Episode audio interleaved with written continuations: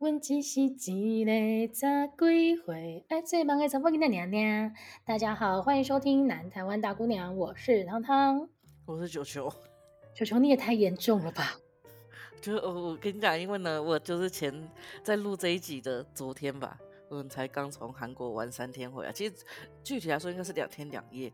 是。然后第一天的时候我就觉得还好，然后第二天因为吃的太开心了，然后我晚上就突然有点胃食道逆流。但你在韩国胃食道逆流就是很辣，所以整个晚上就是被自己辣醒，就又辣又那种刺激的酸，会一直伤害喉咙。然后我就觉得超痛苦，就整个晚上有点没办法睡。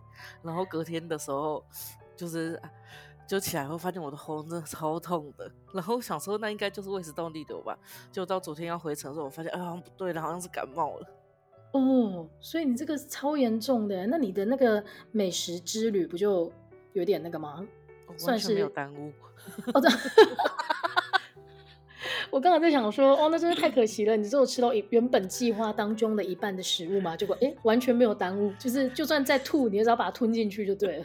因为你知道超好笑，因为我有同学，有一个是我妹的朋友，然后他就是他的姐夫就有跟他说，就他姐夫算是会蛮帮大家安排事情，所以他姐夫就说，那你去的时候吃每一餐都要拍。然后后来呢，他说第二天的时候，姐姐就跟他说，他姐姐跟他说，哎，你们这样也没有吃很多啊，你们吃了六餐。我说，哎，等一下，我们前一天是九点多才到晚上。还完整吃到六餐，哎、欸，所以你们是连早餐都去吃正餐吗？还是说早餐就是比较随便？没有啊，早餐怎么可能？而且早餐一定要吃两个，不然我们吃不完。我们第一天的行程，而且有些被我妹列为细修啊，我觉得那个真的太过分了，不应该列为细修啊。就我们第一天下飞机以后，先去吃那个密阳猪肉汤饭，哦，真的好好吃哦。哎、欸，我觉得猪肉汤饭真的很强，因为它很合合台湾人胃口。哦，而且因为我妹朋友想吃猪骨汤，就是那卡姆加汤，就是马铃薯猪骨汤，哦、就是他们的所，哦、就是他们的所谓的醒酒汤，所以我们还去蜜阳，因为它才有。而且后来我们就在那边争论说，因为我想说卡姆加汤，因为卡姆加是那个马铃薯的韩文，但是我妹说是因为那一根骨头就是猪肉的，叫马铃薯骨，所以才会叫马铃薯猪骨汤。嗯，所以它那个汤里面到底有没有马铃薯啊？有马铃薯，但是那个骨头好像也叫马铃薯猪骨。猪骨就像是台湾有些猪肉会叫老鼠肉之类的哦，了解了解。那 I don't care，我觉得很好吃。然后吃完那个以后，哦、对，吃完那个以后呢，我们去吃了烤肠，真的很荒谬。烤肠是最好，因为烤肠超贵，烤肠大概我们吃下来一个人八百块吧。可是他会帮你，他会帮你烤吗？还是你要自己烤？他会帮你烤，然后因为他去的时候就有。办我们一个比较特别的 set，但是我觉得还好，就多个五千块。然后我们吃完以后呢，因为那中间那个阿姨都没有跟我们讲话，她可能想说我们就是没办法跟她。不会讲韩语，对对。然后最后他就给我们那个他的名片，然后我就看着他的名片，然后把他名字念出来。那个阿姨真的脸上瞬间放光，然后有一种天哪，你懂我 感觉，我真的没有夸张。因为后来呢，他还出来欢送我们。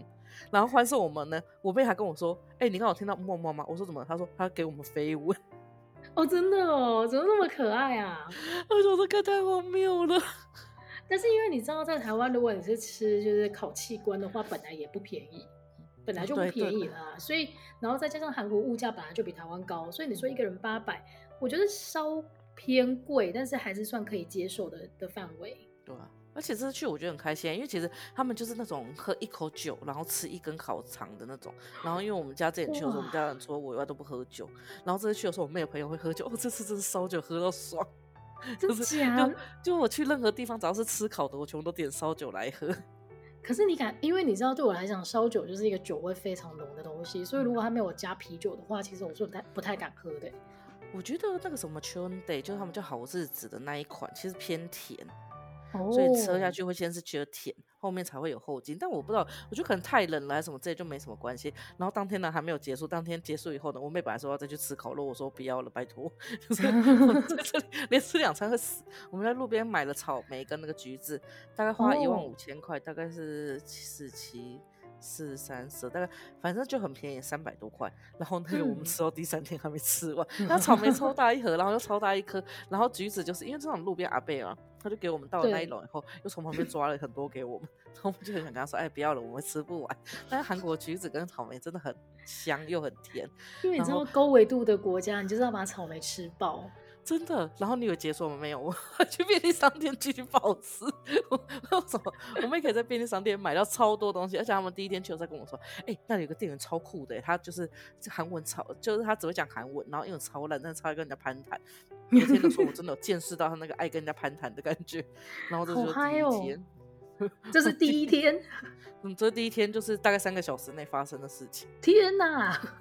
然后第二天早上起来的时候，我们就因为我妹想要吃刀削面，就是他们有一种紫苏粉刀削面，就吃起来浓郁。然后我们就去一个市场，然后在那市场我们先买了很像汉堡肉那种肉饼。然后因为我们四个人，他一盒五个嘛，所以我们就只能买五个。然后我们在路上又看到酱蟹跟那个那种腌章鱼，嗯嗯嗯，哎、欸，超便宜的那个腌酱蟹这样一大盒。后来我们回去开大概有四只，才一万块韩环。我们之前去海云坛吃一只就四万块。然后，但是我妹就说，因为那个有黄吧，因为就是母的母蟹比较有黄，比较贵。我就说，天哪，你不觉得在自然界里面公的超不值钱的吗？就是 就是这样吃起来。然后后来我们就出来后也找不到那一间，我们就去吃了另外一种口味的猪肉汤饭。嗯，但我们吃完猪肉汤饭以后，转角就看到刀削面。那怎么能放过他呢？没有，我们那天有些放空，因为那天我们有别的要去吃了，就因为我妹的朋友，她只是轻轻提了一口，她想吃艾萨克，但是你知道，嗯、就是我妹，我我小妹就是一个，她只要听到谁说想吃什么，她就一定觉得那个东西一定要吃到。她觉得这个是，是韩国的美而美吗？对对对对，然后她就觉得说。哦而且你那时候不是贴了一个东西给我吗？贴了一个也是三明治的东西给我。我妹就是死命必打，我跟她说真的不用，我真的不一定要去吃这个。然后后来我妹在路上，因为我们在乐天百货附近还看到 shake shake，我妹就说她就是说要吃这个，走去吃，我都快吐出来了，怎么吃？所以你们到底有没有吃三明治跟汉堡？三明治后来隔天有吃到，因为他那一天公休，然后汉堡是真的完全不行，哦、因为我真的要吐了。真的汉堡会太饱，但是你知道，我觉得啊，三明虽然韩国的东西很好吃，但是早餐店我真的还是觉得台湾大胜。真的，而且他们其实早餐都，我记得他们都只喝一杯冰美式而已，所以冰美式很便宜，然后又大杯、嗯、又冰块很多。因为然后那个时候那间什么 Isaac 的那个早餐店就是在韩国爆红，然后就很多自助旅行的人就说去韩国就要吃这个什么，他们的吐司三明治超好吃。我后来去吃，我就觉得，就是台湾随便一间早餐店都都差不多是可以赢过这个程度。你知道我后来我们吃了一个东西也超台湾味，就本来想要吃那个 special，就是我有加生菜，我妹说不要把吃上面的薯饼三明治。我想说，我这个说台湾人的吃得出，就是才会觉得淀粉加淀粉是 OK 的。薯饼三明治超好吃的，哎、欸，你知道我这个礼拜天就是去台北，然后找我朋友玩，嗯、然后因为我们是先过了一夜之后，隔天早上起来，他就带着我，就是因为他因为那个好就是陈老师，陈老师他现在就是换到那个三峡那边台北大学的附属高中去教书，我被透露太多资讯了。总而言之，他就是成为那个三峡那边的地头蛇，所以其实我去找他的时候呢，他就已经准备了很多他的口袋名单，要找我一起去吃。你知道那天早上多疯狂吗？他前一天晚上就跟我预告说。我明天要带你去吃一间真的超好吃的早餐店。我说好，他说可是这间早餐店他要打电话预约。我说生意做这么大还要打电话预约早餐店，所以你知道我那个时候，我跟你说对，我心里面想的就是，虽然它是 brunch 嘛，就是餐厅类型的才会需要预约。他说没有，明天早上你就知道。隔天早上，因为我们前一天晚上聊到很晚，所以隔天早上大概八点四十分的时候呢，他就跟我说：“你醒了吗？”我说：“哦，对，我醒了。”他就说好，我来打电话。就是我们两个都还躺在床上，他就说好，我来打电话。然后电话打起来通了，就是有人接，他就立刻一直逼对方说：“请问你们那边有还有位置吗？” 他说：“嗯、呃，有，目前店里是有位置的。”他说：“好，那我十五分钟内到可以吗？”对方就说：“我们没有办法帮你保留座位。”哎，然后我觉得会打电话的人真的很厉害，他就可以立刻追问说：“那我可以先点餐吗？”你知道，就是对方也无法拒绝他，所以他就立刻点了。点完之后呢，还逼方说：“我已经点完餐了，那我十五分钟内到的话，会有位置吗？” 就是你知道，到最后逼到对方真的默默的就默许他这个行为。然后电话一挂掉之后，我们立刻跳起来。我跟你讲，我连牙都没有刷，我就是衣服换一换之后，我们立刻出门，就为了吃那个早餐。我觉得他一定平常也有用过这一招。对，然后那个早餐真的很强。然后呢，他就是。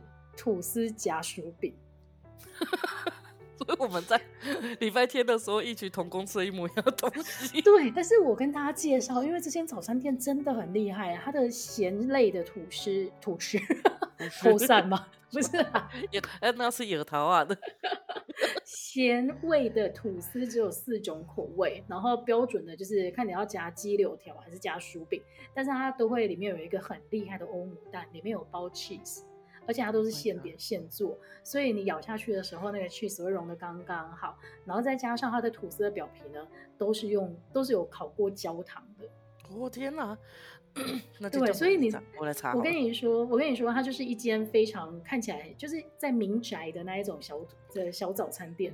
但是那一天早上气温只有十一度，但是你可以看到，居然很多人，而且是那种大学生，大学生假日居然愿意爬起来吃这个东西，你就知道它有多强了。这很了不起，因为大学生基本上假日是从下午三点起跳。没错，没错。好了，所以我们两个礼拜天就异曲同工吃了一个薯饼三明治。那这叫叫什么名字啊？没关系，我再问一下，然后再分享给大家。如果大家住在三峡，就是那个北大特区的话，就可以去吃吃看啊。好强哦！那你要不要继续分享分享你们接下来吃的什么？好，然后隔天早上的时候，我们就是吃完那个猪肉汤饭，我现在觉得好荒谬。早餐吃猪肉汤饭吗？对，就我们隔天早上吃猪肉汤饭，然后我妹还是有点个面什么之类的，然后我们就是。想说，嗯，都这样走，这样吃完了，应该要去消消食。就哦，我们说我们没有排任何一个逛街行程，所有逛街行程都是因为吃太多，然后要去把胃的东西消化掉。然后在市场还买了一个那个年糕就是阿嬷的那种年糕。哦，好好吃哦！吃其实你讲到韩国的食物的时候，我每次去，我最期待的就是路边的辣炒年糕，因为我不知道为什么韩国的辣炒年糕，它的那个弹，它的那个 QQ 的那个弹性啊，真的台湾做不出来。而且他们那个很胖哎，他们是胖年糕，我喜欢吃胖年糕，超好吃，哦、超好吃。没错。然后后来我们就去呃，因为这个吃完以后差不多十一点半，我们就去吃烤肉。你知道中间大概经过不到二十分钟，所以你们 OK，所以这个跟薯饼三明治是同一天吗？对，哦，薯饼三明治吃完之后吃猪肉汤饭，然后在路边又买了一个辣炒年糕，接下来十一点半开始吃烤肉，嗯、是这样吗？薯薯饼三明治被我们归被我妹归的在细修啊，就是她说这个一人一口的东西，然后那烤肉就是真的是正餐，然后我们吃完烤肉以后，Okay. 哦，好像好像我妹的朋友在追星。就是啊，就是因为你知道，在我们上次不是有提到那个人生四格吗？我发现我讲错了，人生四格是 一间那个拍贴店的名字。然后他们其实台湾有那种，可是人生四格是特别一间店，然后它的分店很少，只有在士林有，台湾好像是。然后他们里面就会有那种明星的，哦是哦、就是你可以去特别几个机台，就会有明星的那个图案在那里跟你一起摆拍。哦，然后他们就这个东西，这个东西我真的要跳出来讲一下，这个东西真的差不多二十年前就流行过了。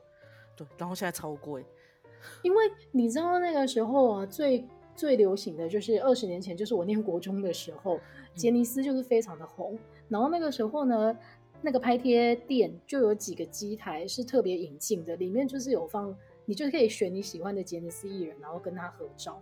但是他就是完全不知道哎、欸，真的真的，而且你知道，在二十年前，就是日本是一个。日本是一个对于明星的肖像非常保护的地方，嗯、所以这个东西拍起来真的超贵。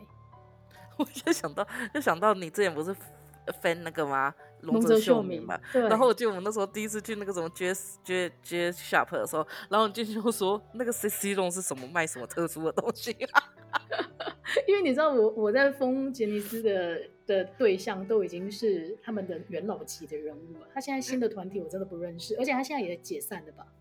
对，他现在改名叫 Smile，嗯，因为那个风波后，然后反正我们就去，然后那个你知道他拍他拍一次一组大概会大概七千块韩环，七千块大概是一百二十五块左右，然后会有两组，然后台湾的话，如果你是请别人帮你代拍的话，一张是两百五十块台币，哦，所以然后因为我同学，哎，就我妹的同学就是拍了。他大概拍了差不多二三十张吧。天哪，二三十张！对，然后他在里面拍的时候，我们就在外面 就是消化一下，然后还去我们自己有去拍，然后我们就发现明显的比昨天圆了一圈，就那个脸已经之前是有点发腮，因为肿起来，昨天我妹已经不发腮，是已经肿到那个样子。因为你知道你们刚刚吃的东西什么烤肠，然后猪肉汤饭，然后又烤肉，全部都是超咸，就是。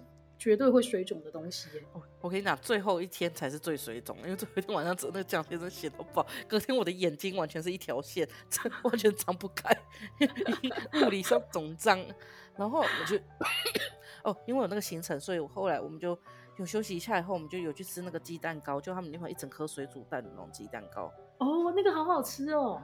对，我觉得也是有那个比较好。然后后来我们就是，呃，这这中间呢，因为我跟我妹，我们两个已经三十三到三十六岁，有有一个三十三，一个三十五，我们两个决定回去睡午觉，太累了。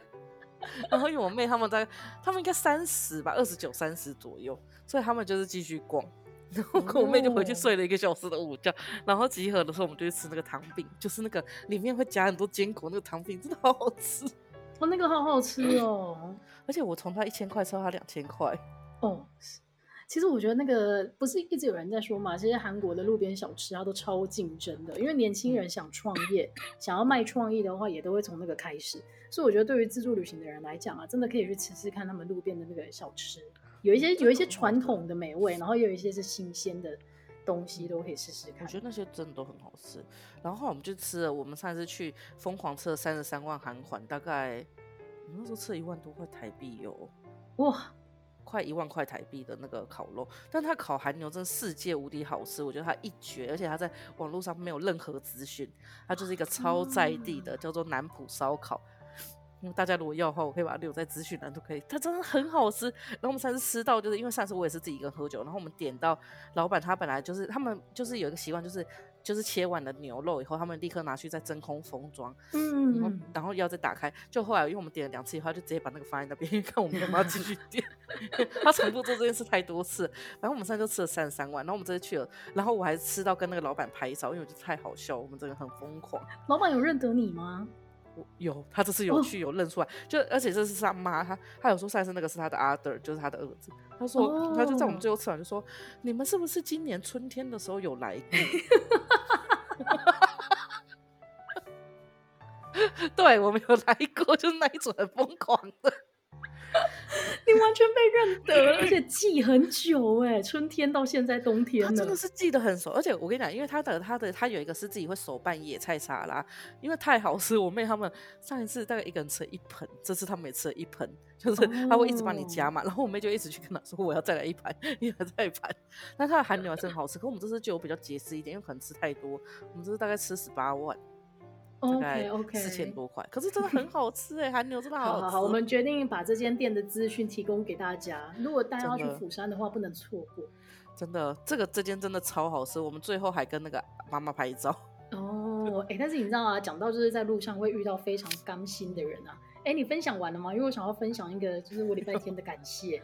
就是礼拜天那天呢，我就是风尘仆仆的从台北。我跟你讲，现在高铁真的超难买票的，你自由坐基本上你连站的位置都没有。所以那天呢，我就是风尘仆仆的，我在，而且我在板桥上车，基本上几乎是站回去。对，就是基本上你连自由坐的车厢都进不去。我的意思不是说进车厢而已，是你连车都上不去，你必须要往前跑，就是跑到其他的车门才能上去。然后工作人员一直跟你说往前往前，就是那个玄关处都可以站。所以我一路就是从第十一车厢这样一直走，一直走，一直走，走到第四节车厢的那个走廊处，哎，不是走廊，就是它的玄关处，我才找到一个地方，就是可以站着。然后一路呢，我就是一路从台北 站到了台南，才有位置可以坐。然后。哎，就这样回高雄了。但是我是直达车啦，所以其实也才一个一个半小时多一点点。然后我一路就这样回来之后呢，我们家没有人来可以来载我，所以我就一路搭了捷运之后要转公车。嗯、可是你知道吗？我要转公车的时候，我一上车我才发现 B 余额不足。但是那个时候，嗯、而且我还连续试了两张、两三张信用卡，都是余额不足。我就说天哪！而且我身上完全没有半点零钱，就是连十五块都没有。可是你知道司机先生他已经把门关起来，然后开始走了，然后就说：“嗯，不好意思，请问下一站可以让我下去吗？”然后司机先生他其实好像就真的很无所谓，他就很担心的说：“没关系啦，你下次如果有搭这台车，你再补钱就好了。”对，然后你知道我在车上的时候，我就一路一路在想说，我有没有任何方式可以用手机支付？我就想到说，好像有线上悠游卡这个东西，所以我就立刻下载了这个 app，后来才发现那个只是优游卡的支付功能而已。所以，然后我就发现说，哎，可是它可以直接加值，哎，然后我就根据它的指示，把我的悠游卡贴在我的手机后面，看它能不能加值。后来发现，你要是悠游卡 Smart 才可以这样子加值。对，所以我整个人就陷入了一个就是完全没有半毛钱可以付钱的状态。后来我要下车前，我就很不好意思的跟司机先生说，诶，我可以再试一下手机嘛？结果手机也没办法，他就说真的没关系啦，你下次如果有搭这台车的话，你就再补钱就好了。然后我就想说，你在我下车之后，我就觉得说我好想要感谢他哦。但是我觉得如果把这件事情就是写 email 到高雄市公车的话。好像他这样子是不是违反了他的工作的规则还是什么的？哦，你可以不要写的那么具体啊，你可以说，呃，因为有一些原因，所以就是遭受，就是得到了非常巨大的帮助，然后你想要具名感谢那个司机。哦，因为你知道我就是，而且我在想说，其实他说下次大家再补，可是你讲真的，你没办法补啊。就多投吧，就是你变改、哦，就是丢零钱这样子吗？好好好，那我下次搭车的时候，我要丢两倍的零钱下去。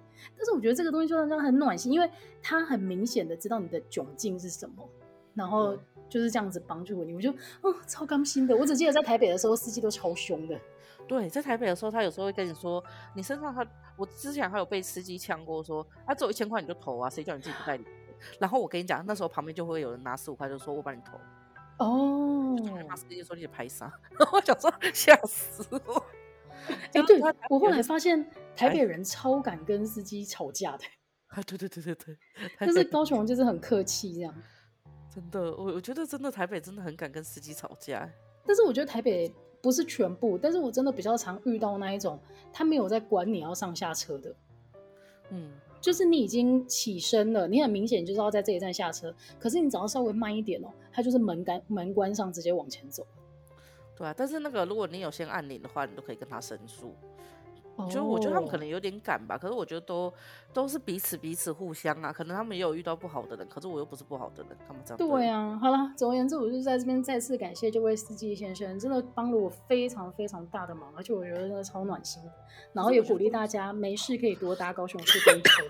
可是我觉得公车其实可以用这个东西，或者是说市政府应该可以在旁边。我觉得啊，其实已经差不多可以放一些，比如说可以扫 QR code 付钱之类的。哦，对啊，其实你如果接受。你如果接受 Line Pay 的话，我就可以刷手机付钱了。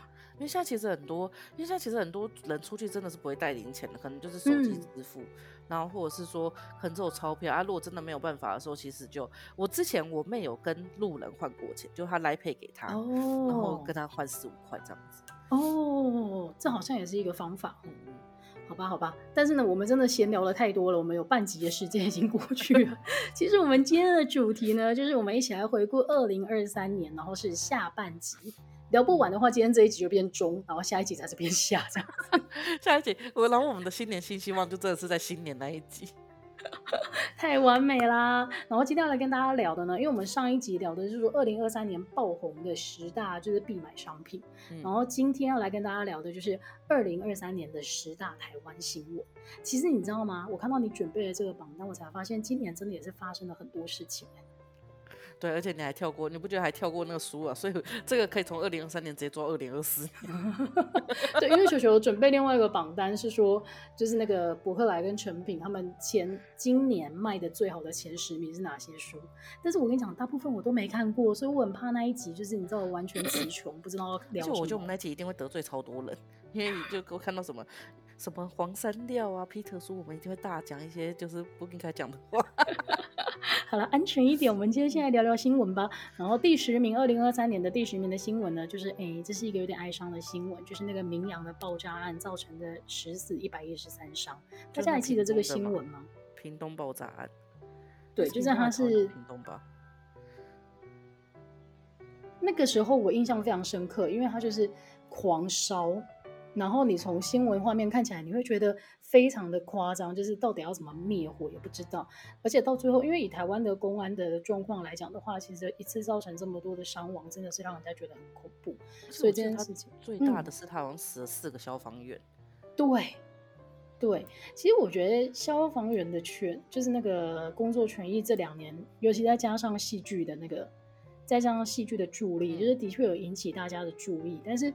好像你遇到这一种高危险的工作，你还是无可避免、欸、我之前还在就是很热衷于社运的时候，就是因为就是我记得我觉得那句话讲得很好，三十岁前你如果不是左派的话，其实真的是很，很你没有良心。但是如果三十岁之后你还是左派的话，你就是太天真，还是没有脑袋，还是怎么样？然后因为三十岁前我就是一个超左的人，然后那时候因为我学姐她就是她嫁的就是消防员，所以她当了消防工会，她就是帮忙组了消防工会，然后到帮了消防工会就是争取很多权益。然后那时候我跟他们一起上街去抗议的时候，就很多消防员其实他们所有的设备那些年久失修就算了，然后再来就是他们其实最大的是能力不足。可是其实我觉得他们不是打火这件事能力不足，是他们有很多奇妙的神的行政事务要做，还有包括捕风，然后捕蛇。后来他们好像。有捕风捕蛇这个东西，在某些县市已经有还给当地的农业。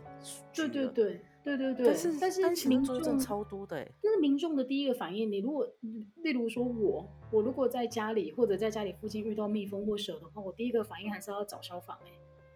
对，我是因为我根本不知道农业局的电话，但是消防局我记得。对啊，所以我觉得这件事情好啦，真的很辛苦，打火弟兄打火，他们、啊、对。但是我最近还看到，就是我朋友，你知道他有抽到那个澳洲消防员的阅历，好赞啊！欸、而且那时候，那时候我会去参加那个活动，是因为有一个消防员长真的世界无敌帅，然后他老婆也世界无敌美，就我很喜欢长得很漂亮的男生跟女生，就是纯欣赏，所以我就就是我觉得我就是有一种很变态感，就我很想要跟这种人当朋友。哦，就是，然后所以我那时候每次去的时候，我都一直盯着他们看，然后因为我觉得他们真的太帅太美了，就是已经到了一个有点恐怖的地步。然后他们的行政真的很多，他们会有。他们其实每一个礼拜都会有二十四小时是没有办法睡觉的，就是他们要接着那个做，所以我觉得怎么会有这种荒谬的排班法出来？但是后来他们说，如果要增加人力，好像要多一万多人吧，然后好像那个整体其实没有任何一个县市可以负担。我觉得这个都是后话。但是呢，有一件事情就是这个爆炸呢，当时我们在办一个展览，然后我们那个展览呢，其实办的很烂，就是有点是，就有点是因为因为内政部长就是他内政部长同时要管我们做社宅跟。消防嘛，所以那个时候呢，他本来已经大准备要大就点我们，就每天，因为他之前在他的县市，他们办城市展的时候，他就每天会去算有几个人到，然后去做城市导览，反正他就是一个非常热爱这件事的人。然后那时候我们就想说，哇塞的，他一定会每天来盯。就后来因为发生这件事以后，他他那一整个展期几乎都没有办法来，因为这个比较严重。哦、对，因为这个那个时候大家讨论蛮多的。对，后来他的秘书跟我们说，你们应该要感谢这场大火。我说，嗯，不要啦，不要啦。对，我说虽然很地狱的，但是真的真的因为有这一场就是事件，所以让我们真的有点安全下装，不然这超惨的。因为包括到台北来看展的时候，大家也都一直在问他消防的事情。嗯嗯，因为当时就的确啊，每个新闻都在追这件事情啊。然后我也希望就是，既然都已经引起这么大的讨论了，但是后续好像也没有看到什么。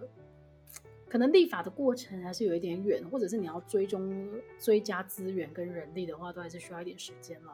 嗯，我也觉得这个有点难。嗯，好吧。然后第九名呢，就是国民法官正式上路。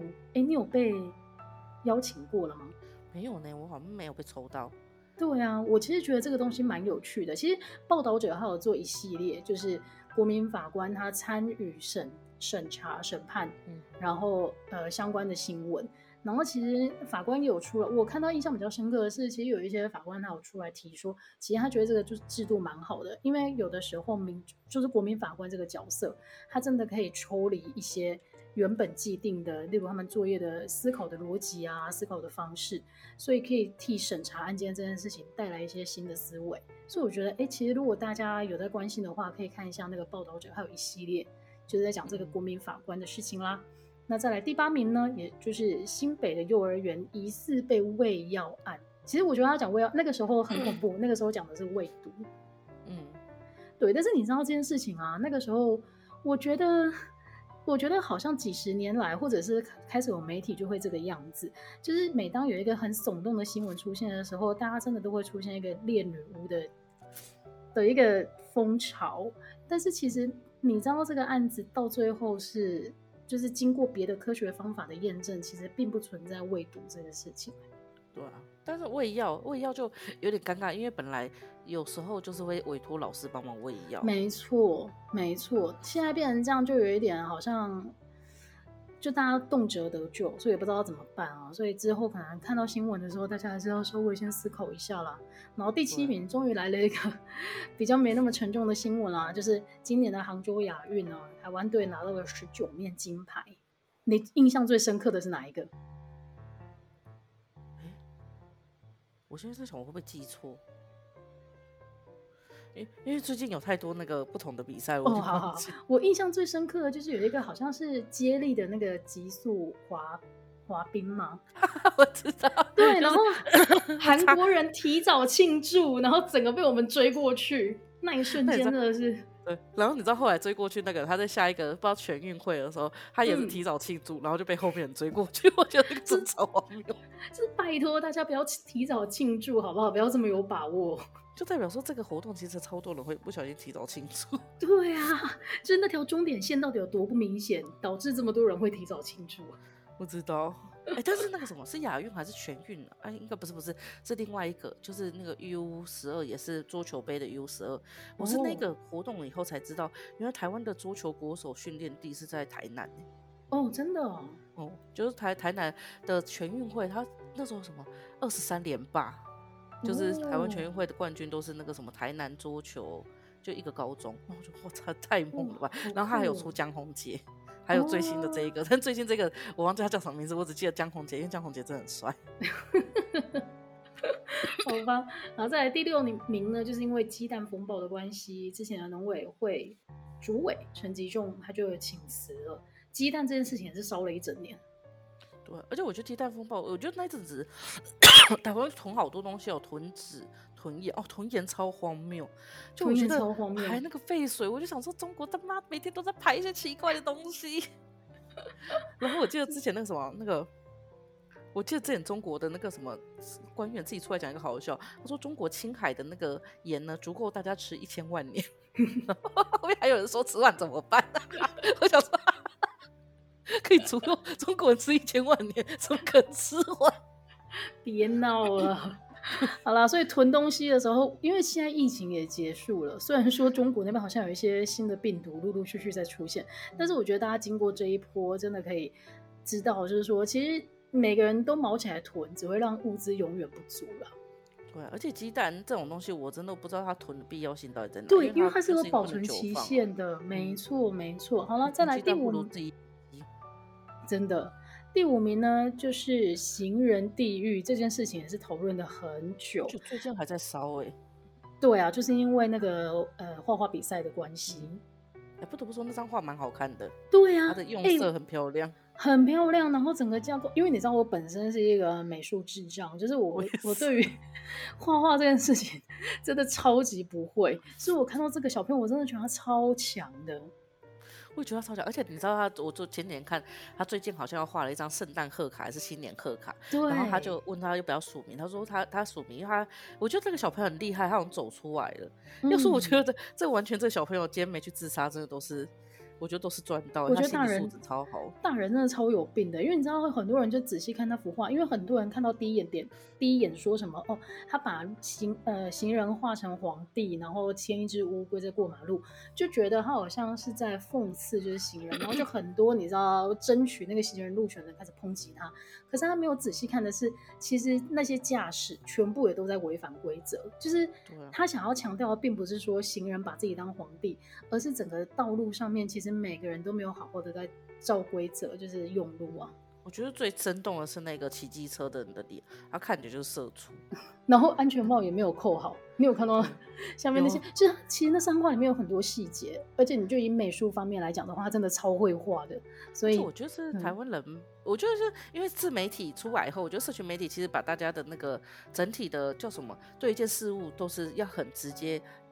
第一面就要看到东西，我就很难深入。但其实很多，包括诗词什么，它其实都是要更深入去看后面的意义。但我觉得社群媒体出来后有点难，而且我还因为这件事跟我妹大吵架。就我妹又觉得说，其实新人本来就有路权。我说，我觉得有路权跟有绝对路权跟优先权是不一样的。我觉得所有人都是对于路是有优先使用权，而不是绝对路权。因因为我就说，我就觉得很奇怪，我这里不是写了一篇，就是就是有人在过马路的时候就一定要划手机，我想说你不划手机是会死是不是？因为我觉得马路如虎口嘛，我没有说马路如虎口这句话，他就觉得很堵然，他就觉得说这个东西就是完全以车子为为主的出发点。Oh, 我说全世界都会说马路如虎口，你去做欧美他也会说马路很危险，不马路本来就不是一个安全的地方啊。然后你今天在上面，然后我就说还有人跳科目三跳到什么骨折，他就说啊跳科目三是真的有点太夸张。我说可是。因为一定要制定一个标准，法律才有办法进去里面评断谁对谁错。嗯、所以如果你今天就都是自由行政的说，哦，你不能跳科目三，但你可以在那里跳什么青呃小苹果，那这样不是很奇怪吗？嗯、所以我就觉得大家都互互相尊重，因为确实，我现在有时候过那个马路的时候，有时候你也是在那等等等，然后我不知道为什么那个车人可以过的时间跟车可以过的时间是一样的，所以只要一切换红绿灯，就所有人都会塞在那边。嗯，就说我车子就是右转或左转。我我最近发现有一些路口，其实它会让那个行人的绿灯先亮。对啊，我觉得那种行人专用时相就会比较，或者是特别就是行人，然后有些地方是行人会先亮，但是它会亮到最后一刻，那不是等于就是等于是完全没有救吗？就是因为行人只要是，因为我觉得台湾，我应该是说我还觉得有一个就是，我觉得每个人对于自己能不能走完这条路，应该都有一点点知道这件事情。可是我觉得 中南部我先不讲，我觉得台北很常是那种。那阿伯就是明明金价被惊啊，他在最后三秒一定要走上那一个路口哦，oh. 然后你就是你就是要等他走完，等他走完后面其实交通全部打结，然后你也没办法用上路其实都是互相尊重啦，嗯、只是现在这个对，哎，但是你知道我讲到这件事情，我真的要聊一件行人地狱的事情，就是呢，我们家附近这边呢，最近高雄市政府做了一件事情，就是他在盖新的人行道。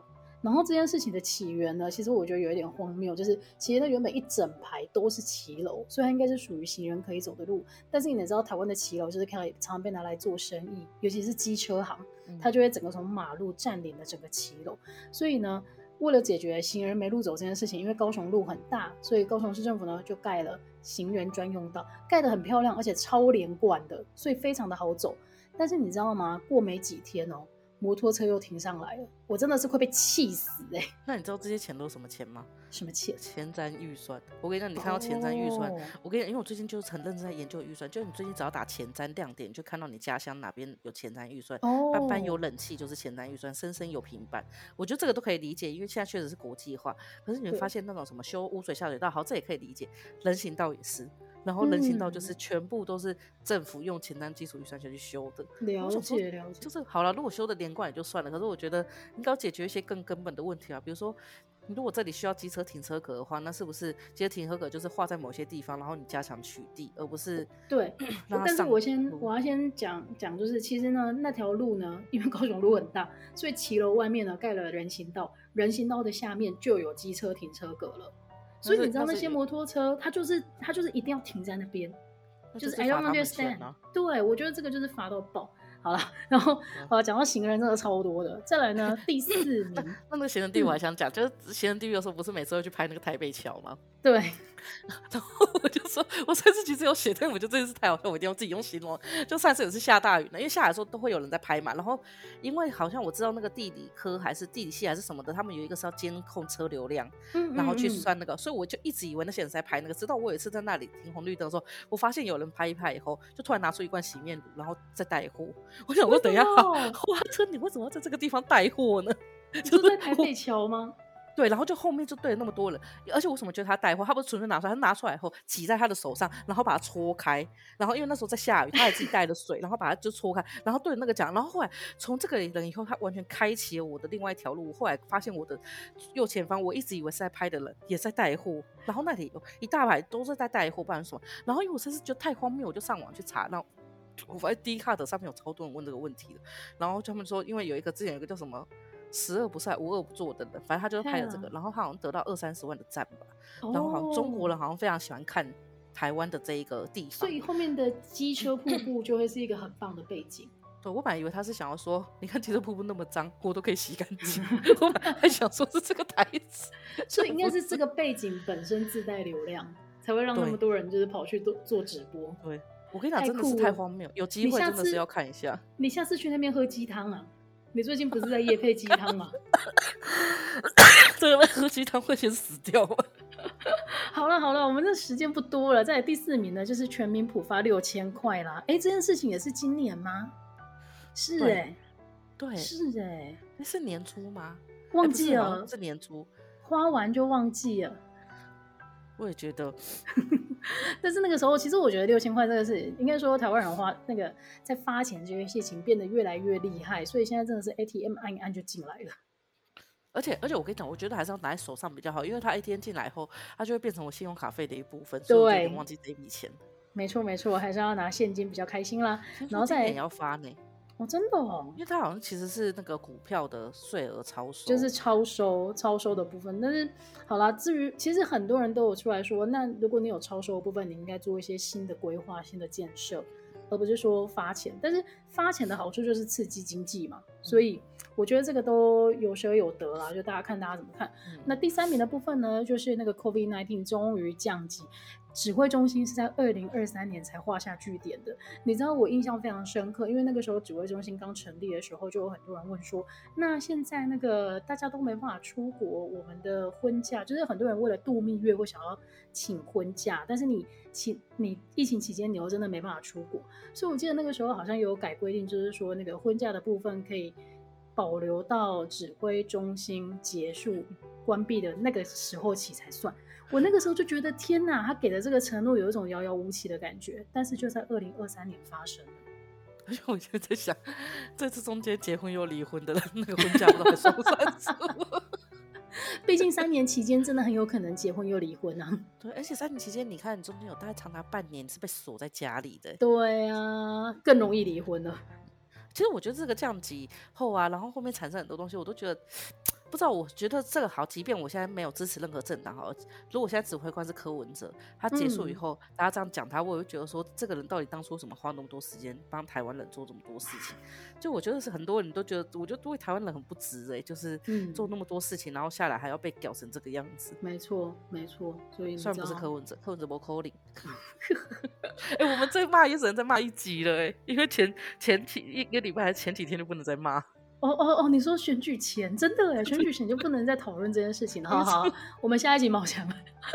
然后第二名，第二名的部分呢，就是为了二零二四年的总统大选啊，二零二三年的时候就形成了蓝白绿三强鼎立的这个状况啦。我刚才还想说蓝白绿，我有漏掉吗？没有。对，而且只 care 蓝白，对不对？对，因为就觉得蓝白太好笑。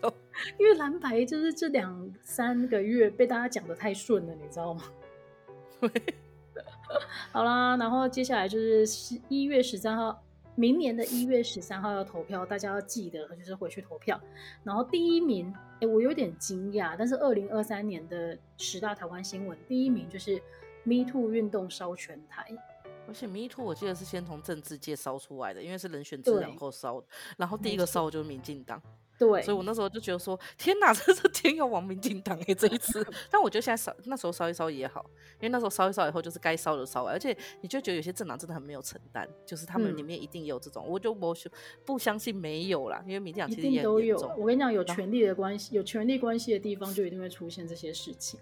哎，而且我今天还看到 NONO 的那个，哎，哦，对啊，我今天是先看到还是起诉？